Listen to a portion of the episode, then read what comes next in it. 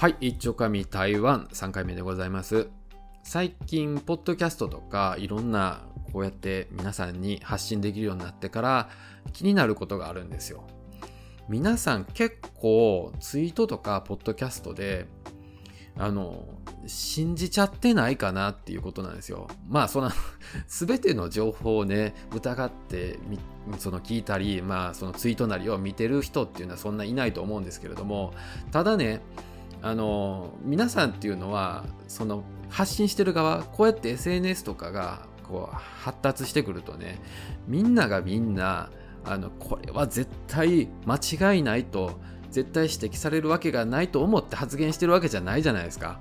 ある程度、もうその時の感覚とかで、ふわーっと言っちゃうこともあるから、それに対して、とやかくいろいろとね、それは間違ってるでってなんかこう指摘されても、なんかちょっと、うん、厄介な人来たなってぐらいになっちゃうじゃないですか。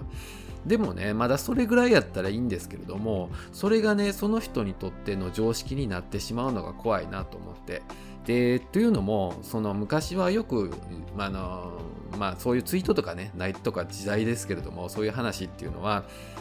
あのその知識っていうのは大体本から入れてっていうことになるけれども最近のもうその知識を入れる手段っていうのはまあちゃんとしたっていうかそのまあ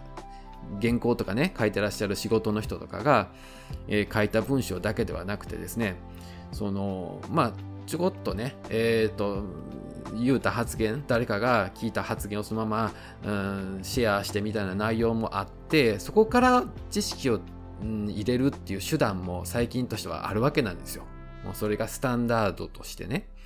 でもそうなってしまうと結局それを正しいとして捉えてしまったら、その人のもう正しいになっちゃうんですよ。で、何を基準に、じゃあその、いいかどうかって、あその、まあ、信じていいのかどうかって判断するのって、フォロワーだったりとか、その人の、まあ、経歴だったりっていうこともするじゃないですか。でもそうなってくるとですよ、あの、もう何が正しいかって、もう比べられなくなってくるわけなんですよ。で、その、もっと怖いのは、なんかその、まあ言ったら言葉悪いけれども、そのお顔だけでね、のし上がっていらっしゃったね、方とか、でもですよ、あの、ちょこっと発言したことは、もうそのファンにとっては、はあの人が言ったから絶対正しいって思うわけじゃないですか。うん。だから、いや、そういうのって、もう信じて本当に大丈夫なのって思っちゃうんですよ。おじさんとしては心配するわけなんですよ。うん、まあ、おじさんっていうほどなんかわからんけど、まあ、あの、おじさんやからとかっていうわけじゃないですけれどもね。うん。けど、けどじゃないわ。うん。それでね、皆さんってそ、どこまで信じます？うん。あの、特に今の時代ですよ。あの、コロナとか、まあ、あった時にね、いろんな、その情報が出回りますよと。で、あの人がこんなこと言うてたと、えー、それは怖いことやなってなるじゃないですか。で、それを信じて、結局、まあ何かそのコロナに感染してしまったりとか、何か被害を、被害を被ったりとかして、じゃあその怒りはどこに向ければいいねんってなった時に、お前そんな嘘言うてたやろつって、このもう、命を奪いやがってとか、なんかそんな、ね、言うわけにもいかんわけじゃないですか。うん、けれども、ただ、やっぱりその情報ソースっていうのは一つに絞らない方がええんやなと思ってて、あの、本当にねい、いろんなところに流されてしまうんですよ。その発言力があるっていう人の正義に。そう、正義になっちゃうんですよ。あの、どんだけ、まあ、裏で悪いことしてようが、その、ね、あの、こう、すごくフォロワーがいてですよ。あの、表はすごくいいふりしてる人がですけれども、こういうこと発言しましたと。あの、まあなんか、いたずらでこういう発言したろうみたいな感じでやってたことに関しても、信じちゃうわけなんですよね。それがね、またその、まあ、なんていうんですか、そういう医療とか、まあ科学系とかね、その裏が取りやすいというか、もうすぐバレやすいような嘘を言うんだったらいいんですけれども、なんかの価値観に関わること、これはかっこいいとか、これはかっこ悪いとか、いうようなことを、その人が言っちゃうと、本当にそのインフルエンサーではないけれども、それが正しいになってしまう。うん、まあ言うたら、なんかこう、あの、個性的な人が流行に殺されるみたいなことがあるわけなんですよね。うん。いや、そ、あの、まあ、自分はこれが一番かっこいいとかって思ってても、そのある発言力がある人がね、いや、あれはもうダサいよと。もうそんなことはやめなさいと。皆さんあんな真似したらダメですよってなったとしたら、もうその人は、まあ社会から、あの、まあ否定的な目で見られは、見られるわけなんですよね。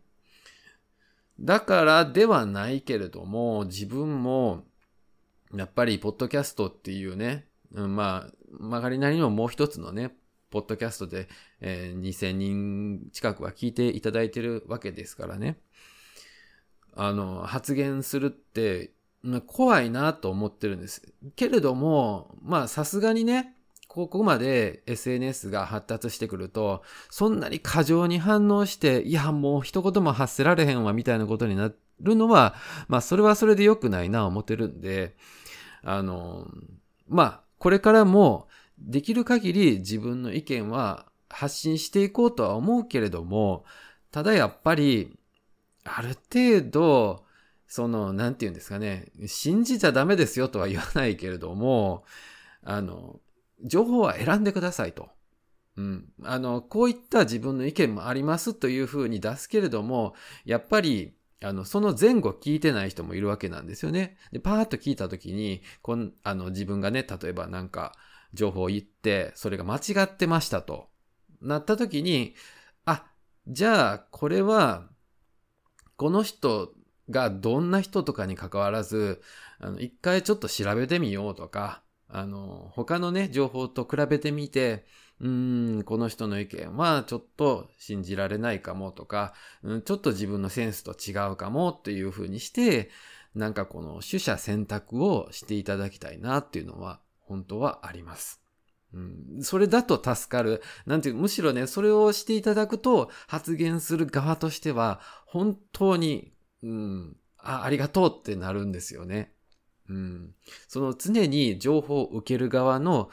方としては、そういったあ心得を、うん、していただく。あと、自分もやっぱりそうしようと思ってます。うん、なんかこう、ツイートとか見てね、うん、あ、こういう意見もあるんかと。別にそれはね、否定するわけじゃなくて、自分の意見と比べてみて、他の情報と比べてみて、うん、信じるか信じないかは、その人次第みたいな感じで、受け流すこともできるし、ありがとうそんなこと言ってくれてありがとうって感動することもあるし、そうやってね、喜怒哀楽するんやろなと思ってね、それが一番いいんやろなと思ってます。うん。なので、えー、必ずしもね、フォロワーの数とか、その、顔のね、あの、言い方がね、あの、正しいこと言ってるとは限らないよということで、皆さんも、うん、気をつけていただければなと思っております。以上です。